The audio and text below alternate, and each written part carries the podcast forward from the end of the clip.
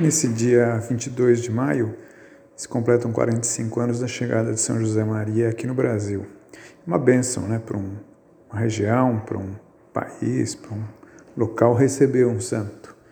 É, sobretudo agora que se vê que foi canonizado e tudo. Mas e ele também tive a sorte de poder conhecê-lo nessa ocasião, de poder estar em ocasiões pontuais com ele. Para São José Maria, eu diria assim que a estadia dele aqui, ele, usando uma linguagem de hoje em dia, acho que ele curtiu muito, quer dizer, ele estava feliz, contente de ver as pessoas. É, ele chamou a atenção bastante isso, a variedade de raças e a convivência das pessoas, como as pessoas conviviam bem, como se entendiam, né?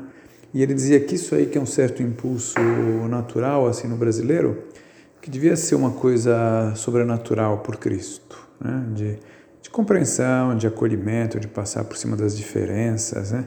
de união, quer dizer, que isso deva ser uma, sempre uma, um traço marcante assim na, na, na, na acho que na, na, atuação, na postura de todos nós. E depois também ele via muitas possibilidades do ponto de vista assim apostólico, de, de, de difusão da mensagem de Cristo, de difusão da mensagem do Opus Dei, né? É, via pessoas abertas, né?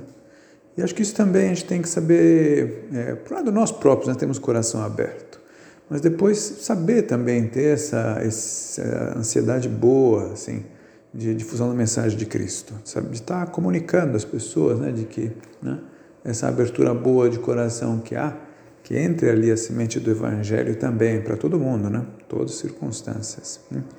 Da minha parte pessoal, assim, de, da minha visão de São José Maria, eu diria que vi uma pessoa assim, por um lado assim, muito normal, muito humana, muito alegre, né?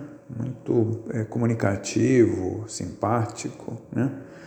E por outro lado, um pai, né? um pai que acolhia, que, que tinha carinho, que sofria com as dificuldades, que se alegrava com as coisas boas. Né? É, realmente, é, na realidade, isso, um verdadeiro pai.